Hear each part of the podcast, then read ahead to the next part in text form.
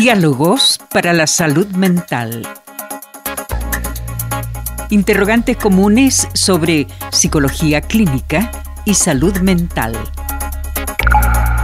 Conducen Daniela Jerez Garcés, psicóloga, y Felipe Hinojosa Paredes, profesor del Departamento de Música de la Universidad de Concepción.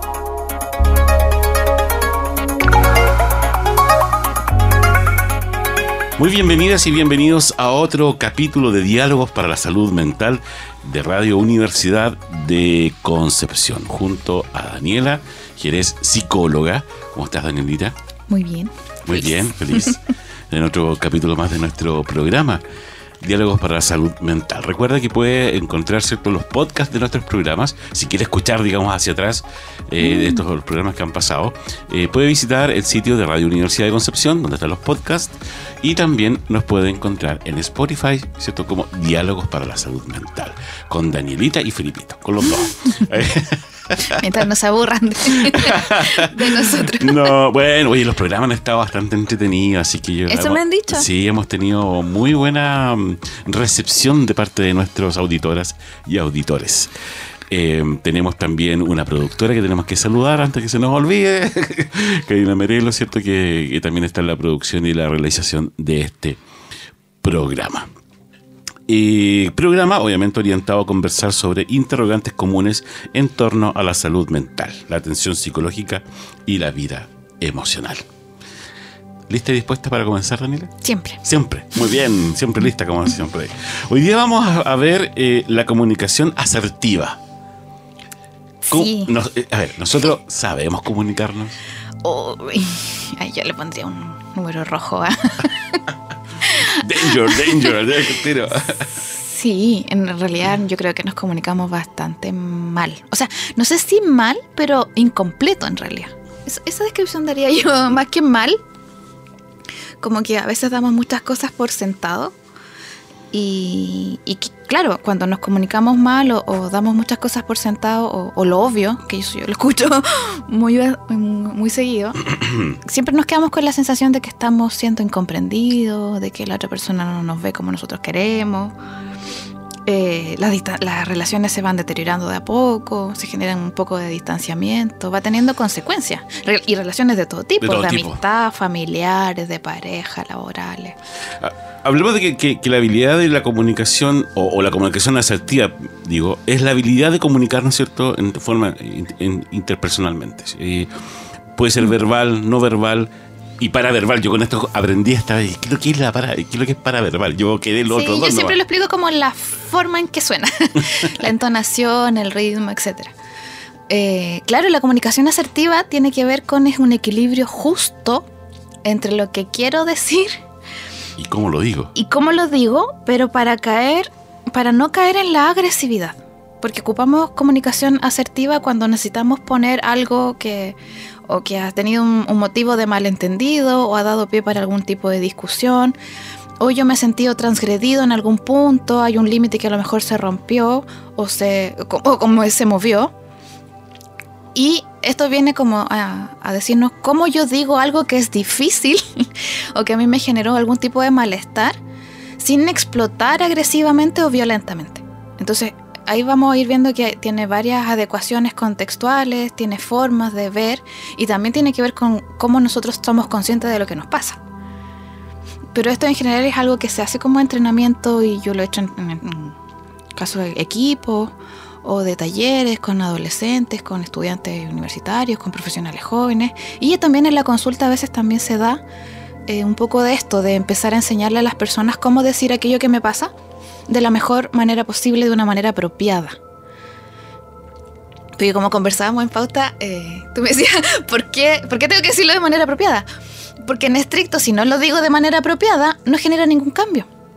Entonces, claro, yo puedo explotar, lo puedo decir feo, y voy a seguir funcionando de la misma manera. Porque la comunicación asertiva tiene el foco final como el objetivo, en que podamos llegar a acuerdos para que esto que pasó, que a mí me molestó o me dolió, no vuelva a pasar en el futuro. Claro. Estamos acostumbrados nosotros a la adivinación. a la lectura de mente. A la lectura de mente, de repente ser pitonizo, ¿cierto? O, o tratar. Pero, eh, pero, pero ¿cómo no lo, cómo no supiste? ¿Cómo no adivinaste? Si era obvio. Sí, pues mi, ejemplo que conversamos en pauta de- del pan con mi marido, pues, o sea, tú no sé. Voy a ocupar yo un ejemplo porque Felipe siempre da su ejemplo, voy a, voy a yo ceder uno. Yo soy súper mala para hacer compras como de utensilios domésticos, en general lo hago un poco mal, o nunca sé lo que falta en realidad. Entonces un día mi marido me dice, eh, no hay pan. Y yo, ok, me como una galleta. Al día siguiente para el desayuno me dice, oye, pero es que ayer te dije que no había pan. Y yo, eh, sí, sí, te escuché. Y me dice, pero es que no compraste pan. No, po, porque tú me dijiste, no hay pan. Cuando tú sistemáticamente eres el que compra y trae el pan, o la sopaipilla, o lo que sea, ¿por qué yo tengo que asumir que el no hay pan significa, Dani, hoy día te toca traer pan a ti? O porfa, pasa a comprar pan tú. Porque tú no me dijiste compra pan. Me dijiste no hay pan. Y eso que pareciera ser súper obvio y doméstico nos pasa muy reiteradamente. Porque asumimos que lo que estoy diciendo es lo que quiero que el otro entienda. Y el 99% de las veces eso no es así. Y obviamente van a haber ejemplos más, más dramáticos que tomar desayuno con galletas de agua, pero eh, es muy común. Claro, es muy común, eh, como dices tú, a veces, eh, como que lo obvio. Hay, hay, un- hay unos memes que andan dando vuelta incluso con lo mismo del pan. Que lo mandan a comprar pan, pero no, después no, no trae nada para echarle al pan. Claro, pero, porque pero que tú no me dijiste. Claro. Y en estricto tienen razón. Porque si no hemos tomado acuerdo, no tenemos distribución previa, si no hemos dicho, sabes que en realidad lo que necesito es tal cosa, ¿por qué tengo que asumir que la otra persona está leyendo todo el contenido de mi mente? Ya, y ahí está también en cómo nos expresamos, porque, bueno, me imagino que comunicarnos o comunicación es distinto a la expresión. Claro, porque la comunicación requiere que el otro, que haya un receptor, que haya quien eh, se haga cargo, entienda o haga alguna respuesta en el ambiente. Entonces, parte, por ejemplo, de la comunicación asertiva tiene que ver con asegurarme que el otro entiende lo que yo estoy diciendo y entiende la, más que lo que estoy diciendo, entiende la posición de lo que estoy diciendo. Ya. Por lo tanto, yo tengo que a- asegurarme como de varios aspectos en ese sentido. Eh, de que el contexto sea adecuado, de que el tono emocional sea adecuado, que las palabras signifiquen lo que yo estoy tratando de decir. Y eso a veces como que se complica un poco. Sobre todo cuando no tenemos como, y ahí vamos a volver al capítulo anterior, cuando no sabemos, por ejemplo, qué es en realidad lo que a mí me molesta, difícilmente puedo expresar o comunicar eso que yo quiero que cambie. po. Porque si yo no sé por qué me enojé, o yo no sé por qué me sentí mal, no sé por qué me dio pena, no sé qué fue lo que me molestó, no puedo tomar acuerdo. Por lo tanto, ahí va, hay que ir moviendo varias, varias partecitas. Eh, ¿Nos podemos nosotros comunicar con libertad en, algunos, en algunos eh, momentos? O, esa seguridad al momento de dar una opinión? Eh, o, empezamos también a preguntarnos, bueno, eh, como dices tú, ¿será asertivo lo que voy a decir? ¿irá, ¿Irá a molestar a la otra persona? O, o de repente llegamos y las lanzamos nomás. Somos, somos demasiado... Es que, claro, Hablamos sin pensar, como que se dice. Es que por eso te digo, porque ahí van a haber ciertas diferencias. Porque, por ejemplo, como lo hablábamos en el capítulo anterior de los límites, yo soy de la idea, muy personal y dentro de mi labor profesional también como que hablo de esto, de que en el caso de las opiniones, las opiniones se dan cuando me las piden. En este caso de lo que estamos hablando, la comunicación asertiva tiene que ver con que hay dos personas que requieren res- resolver algo. Es decir, hubo un evento, una situación donde estuvimos tú y yo o tú y yo y más involucrados. Que es distinto a dar mi opinión sobre algún evento. Como que por eso te digo que son instancias como comunicacionales distintas para mí. Ahora, en ambos casos requeremos eh, partir de la lógica del respeto, de la, de la buen uso del lenguaje, de, tener bien también uso de la corporalidad, del ritmo, de cómo lo digo. Porque la mayoría de los problemas de comunicación no tienen que ver con lo que quiero decir, sino con lo que el otro entendió y con la forma en que yo lo dije, porque es la forma la que resulta agresiva. Yo te puedo decir, sabes que a mí no me parece, pero si yo te digo, oye Felipe, pero ¿cómo hiciste eso? Qué tonto. Evidentemente tú te vas a sentir atacado y por lo tanto todo lo que yo diga posterior a ese insulto no va a entrar a ninguna parte, es decir, va a entrar por una oreja y va a salir por la otra. Porque yo no puedo asumir que la persona va a estar receptiva si yo la estoy insultando. O le estoy dando atributos a, los que él no, no, no percibe como propios. Por lo tanto, parte de una buena comunicación en cualquier ámbito tiene que ver con el respeto y tiene que ver con cómo yo soy capaz de adecuarme al contexto, a la situación, dar ejemplos concretos de eso que pasó, en una lógica en que me asegure que el otro tenga menos la, menos aversión posible, esté menos a la defensiva. Porque a nadie, a ninguno de nosotros nos gusta que alguien simplemente nos ataque. Y obviamente si alguien me ataca, yo no voy a tomar ni un acuerdo, no me va a importar. Y probablemente voy a hacer lo que estaba haciendo mal, peor. Porque también los humanos tenemos mucho eso como de, vengativo o de, sentirnos eh, dañados. Por supuesto, porque produce un malestar emocional. Pues, no sé si contesté tu respuesta. Sí, no, claro que sí, por supuesto. Tu pregunta en realidad. Sí, sí. Eh, otra de las causas que también eh, la falta de asertividad, ¿cierto? Puede llegar a, pasar que la persona se siente incomprendida. Como que no, como si nadie mm. me entiende eso tiene mucho que ver con lo que hablábamos delante, como de la lectura de mente. Porque a veces asumimos que las personas van a entender eso que a mí me importa? Y a veces no necesariamente tiene que ver con falta como de cariño o de falta de preocupación, sino que ahí como que olvidamos que todas las personas, había incluso, no sé, como una frase eh, que yo leí hace muchos años antes que existieran los memes, pero que decía, eh, sea amable, porque todas las personas están viviendo su propia batalla. Sí, yo lo, lo he visto por ahí. Y es súper antiguo y en este momento, como en el, en el mundo social en el que estamos, tiene mucho sentido. Porque también tendemos a pensar que todas las personas están en sintonía con nosotros. Y eso a veces no es así. Y parte de ser responsable efectivamente tiene que ver con que yo primero puedo estar en sintonía conmigo que es como el pedacito del mundo en el que yo tengo algo de control o un poco más de control. Y desde ahí reconocer mis emociones, reconocer mis necesidades afectivas y expresarlas a mi entorno cercano de la mejor manera. Porque si no tengo esos pasos previos, no puedo esperar que el resto responda efectivamente de la manera en que yo quiero o comprenda lo que yo estoy pasando, porque evidentemente el otro no lo puede adivinar y el otro tiene un mundo interno que le es propio y por lo tanto ninguna cosa que yo le diga eh, puedo estar seguro de que lo va a entender de la misma manera o que en ese momento va a tener una sintonía emocional para comprenderlo. Entonces la sensación de incomprensión tiene mucho que ver con que a veces no hablamos y esperamos que el otro actúe, diga, eh, adivine lo que yo necesito. La adivinación, como decíamos, ¿cierto? Cuando, la nos, adivinación. cuando nos convertimos en pitonizo. Pero ¿cómo nos diste cuenta? Si era obvio yo creo que lo decía mi marido, que no escuche este, este capítulo.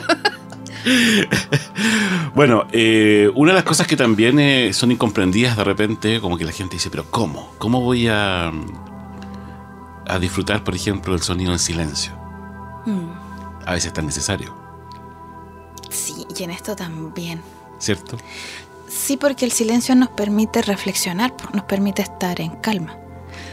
No, no, nos permite estar. Estar, justamente. Y es lo que nos trae eh, Simon and Grandfunkel, eh, la canción que programó, ¿cierto? Eh, la Cari. La Cari, justamente. Karina Merelo. Ella nos dijo, para este programa, la canción de Simon and Grandfunkel, The Sound of Silence. Hello, darkness, my old friend. I've come to talk with you again. Because a vision softly creeping left its seeds while I was sleeping. And the vision that was planted in my brain still remains within the sound of silence. In restless dreams, I walked alone. Narrow streets of cobblestone. Neath the halo of a street lamp, I turned my collar to the cold and damp. When my eyes were stabbed by the flash of a neon light that split the night and touched the sound of silence. And in the naked light I saw ten thousand people, maybe more. People talking without speaking People hearing without listening. People writing songs that voices never share. No one dared disturb the sound of silence. Fool said I, you do not know. Silence like a cancer grows. Hear my words that I might teach you. Take my arms that I might reach you. But my words, like silent raindrops, fell. Ya estamos de vuelta en Diálogos para la Salud Mental, programa de Radio Universidad de Concepción, junto a Daniela Jerez, psicóloga. Recuerde eh, nuestros eh, programas que están almacenados en los podcasts de Radio Universidad de Concepción y también en Spotify. Así que ahí nos pueden encontrar, pueden encontrar todos los otros capítulos bien eh, interesantísimos que hemos tenido durante esta temporada de mm, programa, ¿cierto? Diálogos para Salud Mental en Radio Universidad de Concepción. Y creo que seguiremos ya adelante. Eh, habíamos pensado con Daniela en un ciclo, ¿cierto? De cierta cantidad de programas, pero nos ha ido bastante bien. Estamos muy contentos por eso. Salió vale otra. Y salió justamente, salió vale otro, como se dice. Así que continuaremos acompañándolo, acompañándolos, digo, eh, en este programa. Qué mejor. ¿Cierto? ¿O no? Sí, espero que sí. Mientras, mientras nadie no. mientras nadie no eche. No, está bien. Vamos entonces a. mm, con- continuamos, ¿cierto?, con este capítulo de comunicación asertiva. Y, y hemos, conver- hemos conversado hartas cosas. Sobre todo esto de que lo típico nosotros, eso del. Pero, ¿cómo no nos das cuenta? Ese era obvio. Bueno. Sí, y todos los malos entendidos. En todos los malos entendidos, el entendido que genera justamente. El problema entre las relaciones eh, eh, interpersonales también, como dices tú, laborales, que yo, de amistad, de, de pareja, etcétera. Afectan todos en todo sentido. Claro, y hay que ir viendo en realidad en qué momentos o qué conversaciones requieren este tipo de. ¿Cómo? ¿Cómo decirlo? Como de técnica, a lo mejor no. Ahí me van a retar por la. No es una técnica, pero. Porque claramente hay cosas que a veces también hay que dejar pasar. O sea, yo tampoco puedo andar asertivamente por la vida con todo lo que me pasa. O sea, si tengo un evento en. No sé, pues en la fila del súper, a lo mejor simplemente puedo hacer como que ya dar vuelta a la página. O sea, no voy a andar todo el día buscando la, comunicación asertiva porque también se puede volver muy agotador. Pero sí, es un, es un gran punto de... ¿Cómo decirlo? Como de malestar también. Incluso yo lo he visto en los trabajos como en equipo. Como que en la parte laboral también esto tiene mucha, mucha repercusión. Eh, claro, porque mal que mal, cuando es eh, la parte laboral, uno está todos los días en contacto con, con, eh, esta- Mm. con las relaciones, digamos, entre, tus entre tus colegas. No es una cuestión que uno de repente se puede arrancar o, o- o salir eh, o, digamos, no ir a trabajar. Se puede. Claro, y considerando la cantidad de horas que trabajamos También, los pues, claro. Sí, eso, eso es un puntito. Sí, claro. Eh, una de las cosas que igual a mí me, me, me ha llamado un poco lo- la atención en esto es cómo también el cuerpo dice muchas cosas y tampoco lo sabemos a veces. eh, Ay, sí. Sí, porque de repente Sí. la cara también dice mucho. La los gestos que uno hace, la movilidad, cómo te sientas, cómo, cómo, cómo te paras, sé, todo. Sí, yo hablaba con una amiga un día y me dice, ya, pero si no estoy enojada. Entonces yo le digo, ya, pero avísale a tu cara, porque, porque tu cara no me dice eso. Es como el, el doble, el doble relato Claro. eh, es bien interesante. Pero sí, por parte de, de cómo, cómo comunicamos tiene que ver con el cuerpo. Bueno, y ahora también con, en el- estaba pensando en los, en los teléfonos y eso, eh, los emojis. ¿Cuánto, Claro. cuánto de, o los GIF o los stickers nos han permitido eh, suplir esa parte corporal también como en la comunicación por, por redes sociales o más bien por comunicación interna, WhatsApp, Telegram o, o lo que usted use? Volvemos, a, volvemos al pasado con eso, porque los egipcios se comunicaban igual. Pero ahí te das cuenta el peso que significa el, la gestualidad. La gestualidad, claro. Porque el sticker aparece para eso. Sí. Y en la comunicación como de persona a persona o por teléfono, por ejemplo, el rol de la entonación, del ritmo, de qué tan reactivo soy. Como, como conversábamos delante en, la pauta. Cuando estoy feliz tiendo a, a responder un poco más lento. Cuando estoy enojado y muy estresado, probablemente la otra persona ni siquiera ha terminado y yo ya estoy contestando. Entonces, qué tan reactivo y qué tan como pausado logro hablar también va, va a entregar información de cuál es mi estado emocional interno. Claro. Y lo mismo que hace la gestualidad. La ceja, por ejemplo, yo que subo una ceja cuando me enojo y, y eso cuesta, eh, no sé, po, eh, o que te pongas rojo si estás enojado, o la posición de los brazos si estás en cierre o estás con mayor apertura, si estás tenso o no, como que si estás sentado y te paras, como cuál es el rol de- del cuerpo, e incluso, ¿qué es importante ahí? Que es el cuerpo el que te va a avisar cuándo es apropiado tener esa conversación.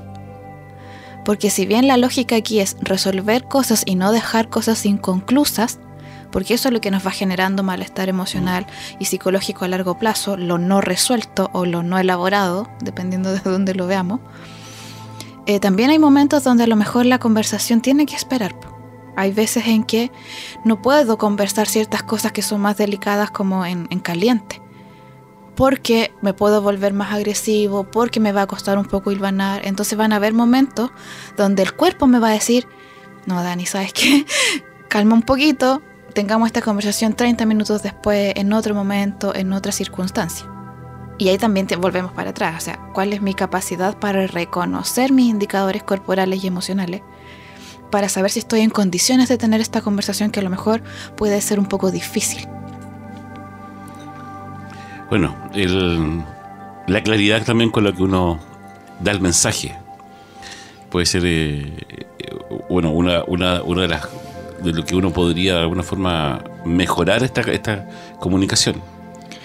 Claro, y ahí, uy, es que me hiciste acordarme de algo aquí, lo estoy anotando antes de que se me vaya. hay varias cosas que tienen que ver con la, como con la palabra. Y yo siempre que hago esto en general con los pacientes, me dice, ya, pero ¿cómo lo hago? Primero nos tenemos que hacer cargo, porque el que se sintió atacado o el que está enojado soy yo. Entonces eso de que es que siempre tú haces esto, ya que es siempre. siempre decir es que Felipe, tú siempre estás enojado. No, eso te da una cualidad o un atributo a Felipe. Y aquí hay una situación que es puntual y contextual y a mí me hizo mal. Por lo tanto es distinto que yo te diga, es que cuando tú me hablas así, yo siento que tú estás enojado conmigo. Que no es lo mismo que decirte, Felipe, es que tú siempre andas enojado. Porque yo no sé si tú siempre andas, andas enojado. Puede que esa sea tu forma de hablar, puede que a ti te duele, la, te duele la cabeza, puede que estás preocupado por alguna situación personal, puede que no me escuchaste. Entonces, ¿cuál es el peso de la atribución? Genera mucho de los malos entendidos. Y eso también tiene que ver en cómo hablamos. Es que si yo siento que cuando tú me hablas así, a mí eso no me gusta, yo puedo- podemos tomar un acuerdo. Si yo te pongo todo el peso a ti, evidentemente no vamos a llegar a ningún lado. Entonces, el yo opino, yo creo, yo siento, a mí me parece. No es, es que la realidad es así, porque la realidad está entre, en la mitad entre tú y yo. Claro, claro. Bueno, son Sí. atribuciones a veces que se toman las personas, lamentablemente. Pero para tener una buena comunicación asertiva, Dani, eh, ¿qué podríamos eh, empezar, digamos, a trabajar? Las dos cositas en general que hemos como hablado en los últimos minutos. El manejo del cuerpo, cómo lo digo, qué pasa con mi corporalidad cuando lo digo. Me pongo roja, me, me tiembla la voz, me cuesta un poco respirar, respiro un poco mejor. Ya. Esto que a mí me pasa cuando yo, por ejemplo, estoy enojada. En realidad es enojo, es frustración, es ira, es miedo, es temor. Porque después vamos a necesitar ese insumo para decir qué es lo que yo siento y cuál es el acuerdo que quiero tomar. Entonces primero tengo que tener entrenamiento en conocerme y qué fue eso que a mí me molestó o me pasó. Y eso tiene parte como de contenido emocional interno y tiene parte como esto del patrón corporal y específicamente también del patrón gestual facial. Después, cuando ya más o menos eso, tengo que situar el evento en un contexto y una situación puntual. Evitarlos siempre, porque los siempre no nos llevan a ninguna parte. En este momento, en esa conversación, en eso que tú me dijiste, ojalá lo más cercano a las palabras que el otro usó, yo sentí que tú me estabas tratando de decir tal cosa. O yo no entendí lo mismo que tú me dijiste. Como en mi ejemplo del medio. Yo no entendí que tú querías que yo comprara pan. Tú me dijiste no hay pan. Y por lo tanto yo no puedo adivinar. Y después, asegurarme que el otro entiende lo mismo que yo estoy diciendo. Y puedo preguntarte. claro. O sea, ¿me entiendes lo que yo, lo que yo sentí cuando tú me dijiste tal cosa? Uh, sí, disculpa. Que es lo que esperamos que el otro a lo mejor nos sí, diga. claro. O puede que el otro diga, no sabes que en realidad no. Y ahí tenemos que volver a como buscar una segunda manera de decir, mira, lo que pasa es que yo me siento atacada cuando tú me hablas fuerte. O siento que tú me estás ignorando cuando me respondes y no te das vuelta. Por ejemplo, como en la oficina cuando las personas están como de espalda. No es que a mí me gusta que tú me mires cuando yo eh, te pregunto algo.